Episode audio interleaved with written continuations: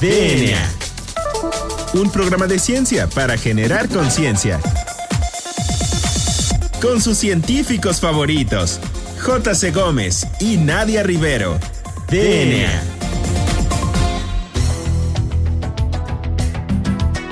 Muy buenas tardes, bienvenidos a una edición más de DNA, un programa de ciencia para generar conciencia. Soy la doctora Nadia Rivero y me acompaña como siempre en el micrófono el doctor Juan Carlos Gómez Berjan. Juan Carlos, muy buenas tardes, ¿cómo estás? Muy bien, Nadia, muy feliz de un programa más de DNA y con una invitada muy especial que tenemos el día de hoy. Un tema, aparte, muy, muy, muy importante el día de hoy que tenemos, ¿verdad, Nadia? Así es, el día de hoy nos acompaña la famosísima doctora Silvia Cruz Martín del Campo, que nos va a platicar acerca de neurobiología de las adicciones. Pues, ¿qué te parece si damos una pequeña introducción al tema, Juan Carlos? Sí, mira, de acuerdo a la OMS, ¿no? Eh, en el mundo se encuentra en un momento decisivo por la historia de las enfermedades no transmisibles, ¿no? Que hay que decirlo, las enfermedades no transmisibles eh, si sacara uno las estadísticas, asustaría más eh, la gente que está asustada por el coronavirus, ¿no? Pero eh, está en un, momento muy importante porque estamos recientemente, bueno, se detonaron tres vertientes que refieren a la transición epidemiológica sobre el consumo de drogas. La primera es la disminución en la edad del inicio del consumo de drogas, el incremento del consumo entre adolescentes y el incremento del consumo de drogas eh, por mujeres adolescentes. Entonces hay que dejar que la doctora nos platique un poquito, pero eh, la doctora es experta en, en este campo. ¿Verdad, Nadia? ¿Por qué no nos lees un poquito del currículum antes de que pasemos ya con nuestra invitada? Claro que sí. Bueno, pues la doctora Silvia Cruz Martín del Campo es bióloga egresada de la Facultad de Ciencias de la UNAM eh, estudió la maestría y el doctorado en farmacología en el Centro de Investigaciones y Estudios Avanzados del IPN, mejor conocido como Sinvestab. Lleva una amplia carrera siendo investigadora y docente. Eh, también ha dado clases en la UNAM, en especialidades en adicciones en diferentes instituciones y cursos eh, de posgrado en el Sinvestab. Es este, jefa del Departamento de Farmacobiología del Sinvestab y ha realizado múltiples estancias postdoctorales, tanto en Estados Unidos como aquí en la Ciudad de México, en el Instituto Nacional de Psiquiatría. Tiene una numerosa cantidad de este, publicaciones especializadas en el tema de adicciones, incluyendo dos libros, uno de ellos es muy famoso, tengo que decirlo, y este, ha dirigido múltiples este, tesis de posgrado, licenciatura, ha dado muchísimas conferencias en este tema, y bueno, eh, hay que resaltar que ella ganó el premio de investigación médica doctor Jorge Rosenkrantz en 2013 y actualmente es investigadora nivel 3 del Sistema Nacional de Investigadores. Entonces le damos la bienvenida, doctora Silvia Cruz, por acompañar ah, y le agradecemos acompañarnos en este el programa de DNA. Buenas tardes. Muchas gracias, Nadia. Muchas gracias, Juan Carlos. Muy amables. Nada más comento que ya no soy jefe del departamento, ¿eh? afortunadamente, por respeto a mi jefa, por supuesto. Claro, claro. Bueno, hacemos esa este, breve corrección. Corrección. Doctora, pues, ¿por qué no empezamos eh, dándoles como una introducción para que sea más clara de, ese tema de las adicciones al auditorio en general? Sí, yo creo que es algo que nos atañe a todos de alguna manera. Todos medio sabemos algunas cosas y cada vez está más visible quizá. Desafortunadamente creo que no siempre se aborda el tema como se debe de abordar, porque sí oímos de gente que muere y que muere por sobredosis, y mucha gente no quiere asociarlo a que tenía un problema de salud. Y eso es quisiera, la, primera parte que quisiera dejar clara es esa. Las adicciones son un problema de salud, un problema de salud pública muy serios, que tiene muchas otras vertientes y connotaciones, porque afecta en el ámbito legal, en el ámbito social, familiar, de todo tipo. Pero finalmente una persona que tiene un problema de dependencia a drogas, a sustancias, es una persona que necesita tener una atención. Claro. Y como comentabas, las tendencias son muy claras, cada vez más jóvenes, la brecha de género cada vez más, este, más pequeña. Eh, y bueno, pues sabemos que eh, de repente esto que ha estado presente en la sociedad tiene crisis, tiene puntos. Por ejemplo, ahorita la crisis de los opioides en los Estados Unidos. Sí, eso era lo que iba a preguntar, la crisis de los opioides. Bueno, está muriendo una, una persona cada 10 minutos más o menos, ¿no? Entonces, digo, lo que dura el programa, hay personas que mueren y son, son muertes que podrían preverse, que prevenibles, que son evitables y que pues no, no deberíamos de sentirnos ajenos a ellas. Entonces es un problema que llega por muchas partes. También, digamos, si pensamos en las personas que están afectadas por el alcohol en México, pues no solo son las personas que tienen alcoholismo o que tienen un problema de dependencia al alcohol, sino la familia, el trabajo al que no asiste, en fin, la escuela en la que fallan, una serie de cosas que repercuten en el ámbito privado y social de manera muy importante. Claro que finalmente repercute en la parte económica porque pues muchas de estas personas sufren de adicciones en la edad más productiva económicamente hablando, ¿no? Así es, y cuando tienen un problema de adicción también suelen tener, aun si lo superan, o ni siquiera de totalmente adicción, porque hay una gama grande de problemas de consumo de, de uso de sustancias, y digamos que la adicción es el extremo. Pero aún si superan estos problemas, muchas veces tienen secuelas, por ejemplo, en el sentido de que si hubo una falla escolar y se salieron, pues tienen menos posibilidades de tener un mejor trabajo, un mejor nivel de vida. Y claramente las adicciones y los problemas con el abuso de sustancias afectan a los más vulnerables, que son los, los adolescentes, ¿no? Doctora, ¿y cómo es que se produce una adicción? Pues como les decía, es un, diría yo, un cierto rango grande de problemas que puedes tener con, con, el abuso de sustancias. Desde personas que no consumen de manera regular, pero tienen un atracón y pueden cambiar su vida en un momento dado porque pues si atropellan a alguien o si chocan o si tienen un accidente serio, pues pueden tener consecuencias y no son personas que tengan una adicción, sino que tuvieron un consumo excesivo en un cierto momento la dependencia, digamos que es la forma moderna de decirle a la adicción, eh, tiene, puede ser leve, moderada o severa. Y cuando hablamos de severa es cuando nosotros más o menos identificamos eso con lo que coloquialmente toda la gente dice tiene un problema de adicción. Y se genera dependiendo de muchos factores. Desde luego, la edad es un factor que puede favorecer que se dé, porque mientras más joven, más vulnerable, y eso tiene que ver, seguramente ustedes lo saben, con el desarrollo del cerebro. El cerebro tarda mucho en estar totalmente maduro. Y así como todos entendemos que mientras hay, mientras más está en formación, por ejemplo, durante la gestación, todo el mundo entiende que un bebé en gestación es muy vulnerable al uso de sustancias. Bueno, hay otro periodo, que es la adolescencia. Y en la adolescencia temprana, sobre todo, también hay muchos cambios cerebrales y también hay una mayor pues posibilidad de generar un problema serio. Y hay otras cosas que tienen que ver con tu genética. Sí, claro. Con, eh, desde luego, el entorno social, tu familia, si alguien más está consumiendo, eh, cómo, se, cómo se presenta la sociedad frente a eso, cómo lo aborda. Y problemas, por supuesto, que puede ser que las personas busquen en el consumo de drogas una supuesta manera de ayudarse para tener, lidiar con otro tipo de problemas, muchas veces de orden em, emocionales, depresión, ansiedad, etcétera. bueno, justamente, eh, bueno, mi pregunta iba hacia eh, preguntarle si se conocen cuáles son como las bases neurobiológicas que pueden estar asociadas a que un individuo tenga mayor predisposición, por ejemplo, a tener como esta dependencia del consumo de drogas. Mencionaba la depresión, quizá podría ser que estas personas que tienen como pues, cierta carencia de neurotransmisores, al tomar estas sustancias psicoactivas puedan estar y este pues supliendo esta demanda de los neurotransmisores. Pues no siempre es deficiencia, muchas veces son otras cosas, pero sí, sí hay bases biológicas que no se pueden poner en una lista chiquita, digamos pero vamos a pensar en términos de uno de los neurotransmisores más fáciles de, que identifiquemos, la dopamina. Las drogas liberan dopamina y cuando liberas dopamina tu cerebro está evolucionó para entender que eso es importante. Una liberación de dopamina implica que esa conducta es importante. Y se libera dopamina con conductas que permiten que la especie subsista, como la reproducción, como la alimentación, como el cuidado de los niños, etcétera. Si se libera mucha dopamina y tú tienes un nivel muy bajito de dopamina, el brinco es muy grande y la percepción de esa subida es mucho más clara que si tienes niveles altos de dopamina, ¿no? En donde tu cambio entre tu nivel y el que puedes alcanzar es más chiquito. Bueno, quien tiene los niveles más bajitos, tiene en un momento dado le parecen más interesantes las drogas. Los jóvenes tienen niveles de dopamina más bajos. Los son más susceptibles. Son más susceptibles. Los adolescentes tienen, por ejemplo, niveles de serotonina más bajo que los adultos.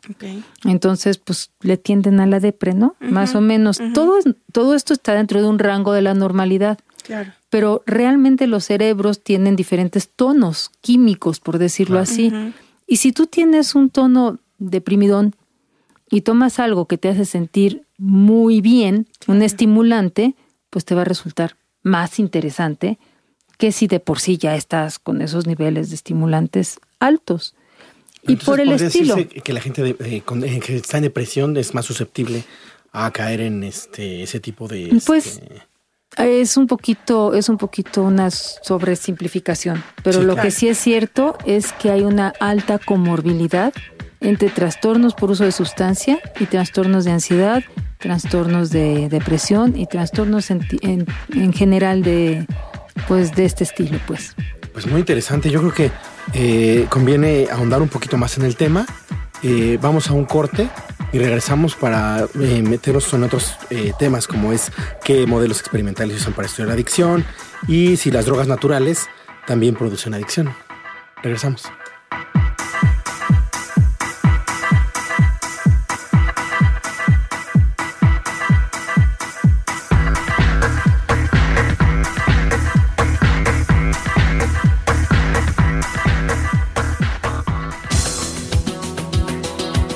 En menos de lo que tus genes se traducen a proteínas.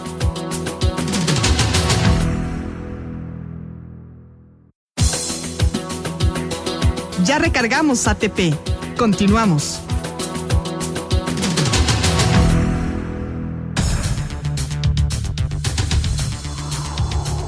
Bueno, pues ya regresamos a DNA.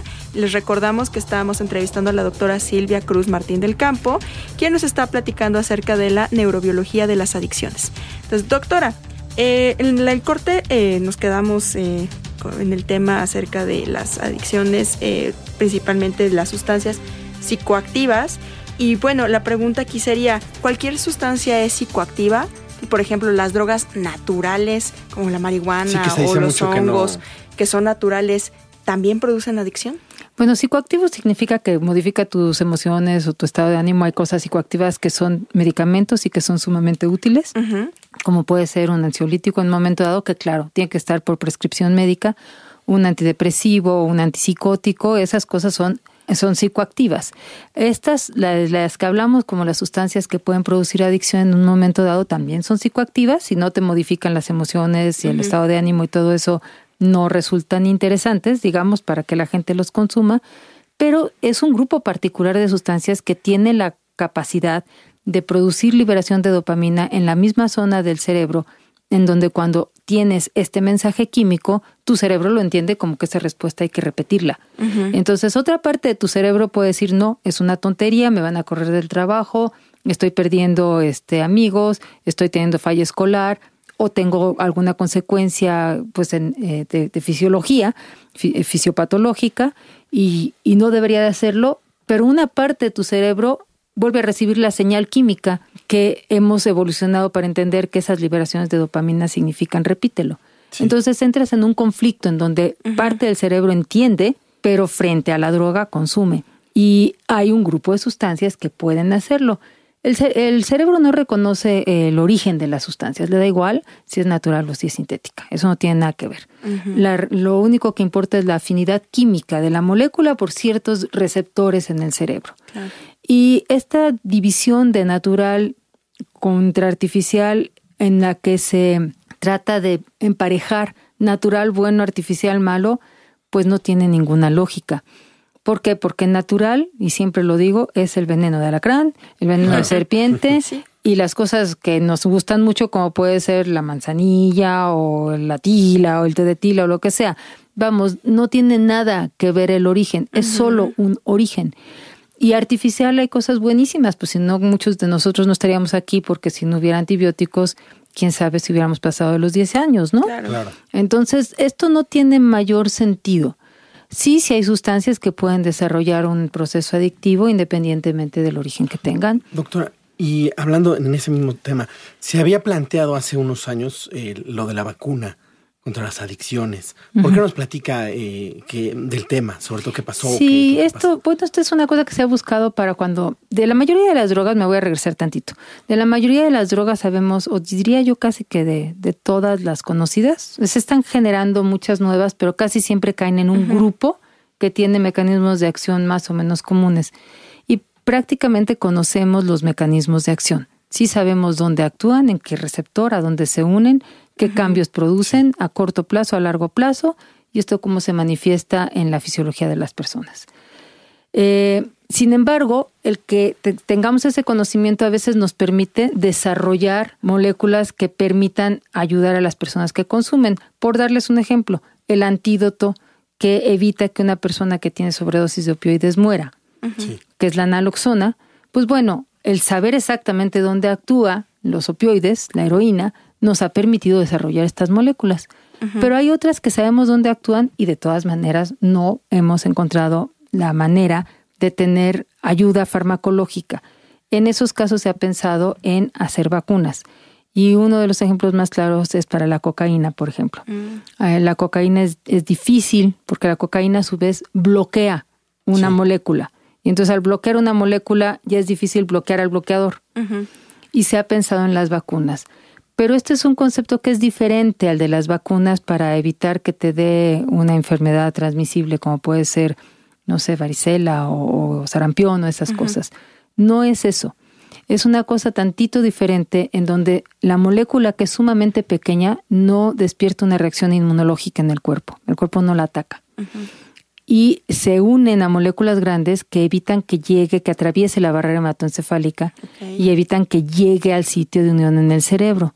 Eso no le da una protección de por vida a un niño, ni lo puedes vacunar y decir ya la hice y ya no le va a pasar nada. No le va a dar adicción. No le va a dar adicción, ¿no? Porque en realidad hay mucho de un componente volitivo en el que tú buscas la sustancia y esta protección dura un cierto tiempo y hay que hacer una serie de cosas. Pero puede ser una de muchas estrategias que puede ayudar a algunos grupos, por decir algo, gente que está en un grupo, gente que ya se rehabilitó, ¿no? Que ya fue un proceso de desintoxicación y de tratamiento y que va a un grupo en donde hay consumo y no quiere consumir. Entonces dice, bueno, a lo mejor si estoy vacunado y llego a probarlo, no me vuelvo a llegar hasta donde estaba. Que esa es una de las características de una persona que ya tiene adicción. Suspende, pero si regresa, regresa hasta donde iba, no hasta el mero principio. ¿No? Es, es muy difícil. Una persona que tiene problema de alcoholismo, por ejemplo, pues te dice no puedo tomar una, sino que se, se siguen. Bueno, los puede proteger.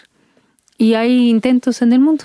Pero no, no sería para nada la panacea, ¿no? Sino una, una herramienta más. Sí, bueno, que finalmente sería muy útil porque pues ya estaría como disminuyendo el número de consumidores de estas sustancias, ¿no?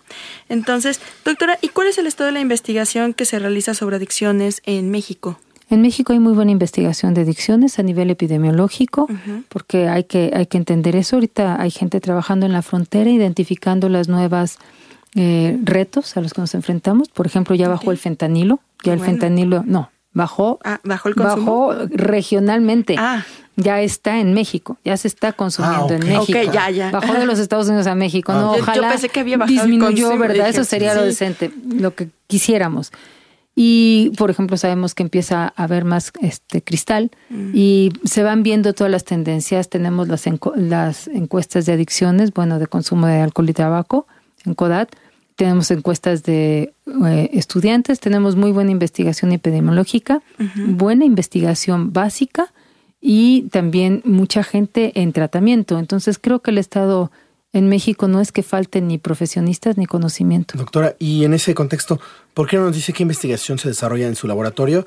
Y por si alguien quisiera contactarla, ¿en dónde lo podemos este, localizar? Bueno, en mi laboratorio estoy en el laboratorio 10 del Departamento de Farmacobiología del Sinvestav Sur. Hay un Sinvestav en el sur, en Villacuapa.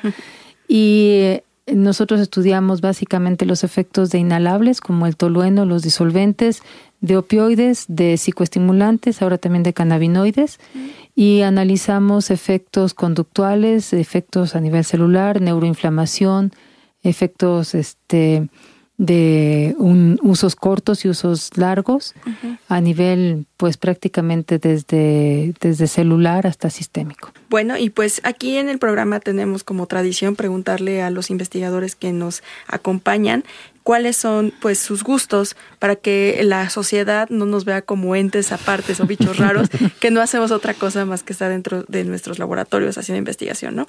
Entonces aquí este le preguntaríamos cuál es su canción favorita, si tiene alguna recomendación, como pueden ser series de televisión, libros o documentales o videos de YouTube. les digo que la, la, pregunta es si eres normal, ¿no? Básicamente.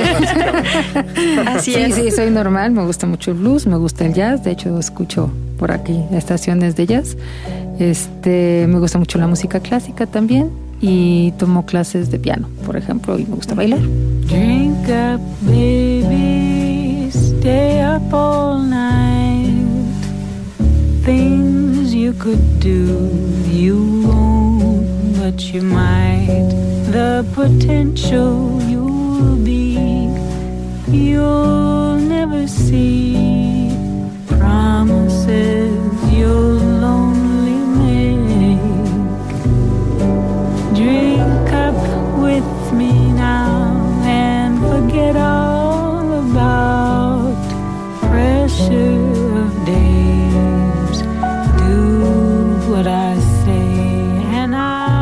¿Y alguna recomendación de algún libro por si alguien quisiera como acercarse ah, al tema de adicciones? Del libro, este, sí, cómo no.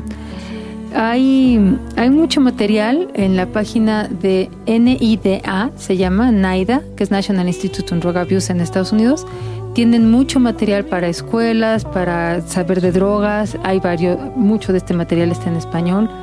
Eh, hay páginas de internet también que te ayudan. Nosotros tenemos aquí una cosita que hicimos como para que se baje. Se llama Lo que hay que saber sobre drogas que lo pueden bajar de la red, así tal cual, lo que hay que saber sobre drogas. Ah, y está chiquito, fácil. Y bueno, pues por ahí yo escribí un libro de, de, las, los efectos de las drogas de sueños y pesadillas y está por salir la tercera edición, que tiene un poquito más de, profundiza un poco más. También me gustaría decir que hay programas de ayuda en línea. Por ejemplo, uno que se llama Beber, este, eh, Beber Menos, de psiquiatría, o sea, hay varias cosas en donde si se busca, y acá les voy a dejar la lista, ustedes pueden mencionar. en redes sociales. En redes sociales las pueden poner y creo que esas cosas ayudan un poquito a que la gente tenga mejor, eh, pues saber que hay herramientas, ¿no? Pues muchísimas gracias, doctora. El tiempo se nos pasó volando. La verdad es un tema que da, pues no solamente como para una entrevista, sino para muchísimas. Y bueno, doctora, pues le agradecemos este, estar aquí. Agradecemos a la doctora Silvia Cruz por su presencia el día de hoy tratando el tema neurobiología de la adicción. Juan Carlos, muchas gracias por una emisión más. Gracias, Nadia. ¿Por qué no recuerdas eh, un poquito las, las redes al auditorio? Claro que sí. De hecho, este, vamos a subir todo esto que mencionó la doctora el día de hoy de en las redes sociales que ya conocen. Instagram, DNA en IMER, Twitter, IMERDNA y en Facebook como ScienceOx. Doctora, muchísimas gracias.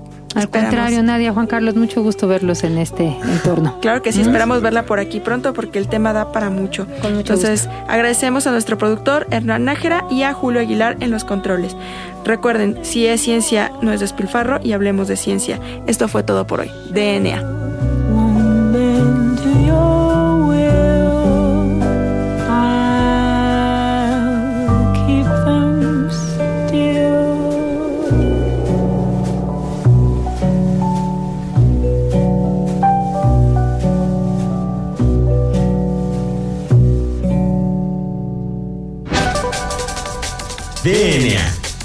Materia no se crea ni se destruye, solo se transforma. Nos vemos en el próximo programa de DNA, un programa de ciencia para generar conciencia.